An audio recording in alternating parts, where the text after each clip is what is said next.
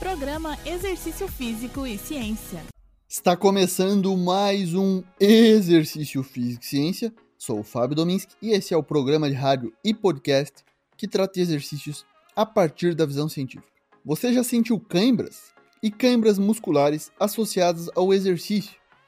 Cãibras musculares associadas ao exercício são contrações involuntárias do músculo esquelético durante ou depois do exercício que causam dor e incapacitam o movimento principalmente nos ambientes com esportes, como peladas de futebol, ao sair com câimbras, impossibilidade de jogar, provavelmente um praticante amador ouvirá coisas como você está desidratado, ou você precisa tomar isotônicos, ou coma bananas para aliviar, ou na próxima longa e antes que isso não vai acontecer.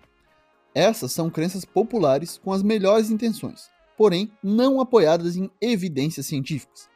Foi isso que um pesquisador concluiu ao analisar o tema, ele desbancou vários mitos sobre câimbras musculares associados ao exercício. Vamos entendê-los. O primeiro mito é de que as câimbras são causadas por desidratação ou perda de eletrólitos.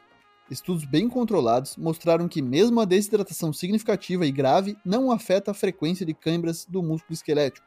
Já viu como o alongamento alivia a câimbra de forma rápida? Se a causa fosse desidratação, o alongamento estático não teria efeito porque nenhum líquido ou eletrólito é adicionado ao corpo como forma de tratamento.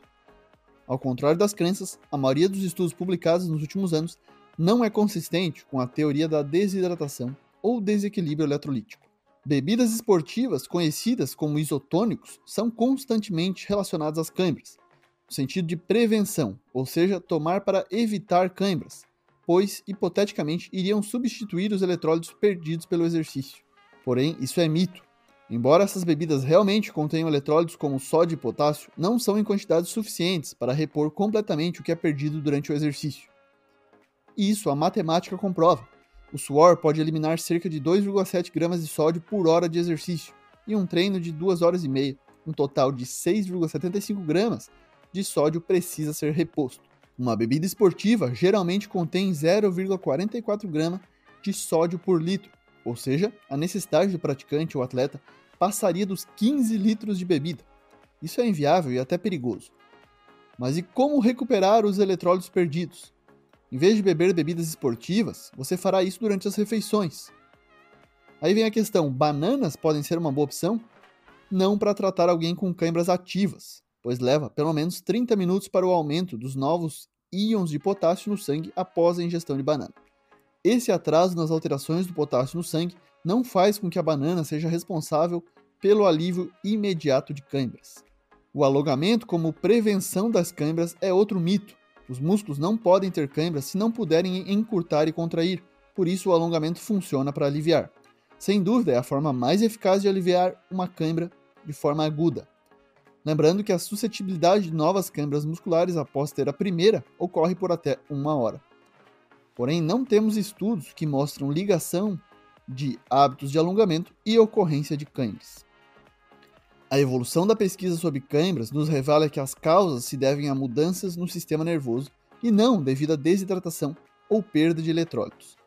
A fadiga no controle neuromuscular se põe em contraste com a teoria de desidratação e perda de eletrólitos.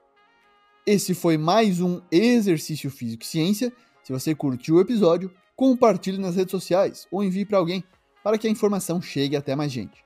Além disso, você pode me dar sugestões de temas, assim como colaborar com o programa com críticas. Fique à vontade através das redes sociais, como Instagram Twitter, no meu perfil Fábio Dominski. Lembrando que todos os nossos programas estão no Spotify, no Google Podcast, na Amazon Music e no Apple Podcast. Um abraço e até a próxima! Você ouviu Exercício Físico e Ciência com o professor Fábio Dominski, na Rádio Desk FM 91.9.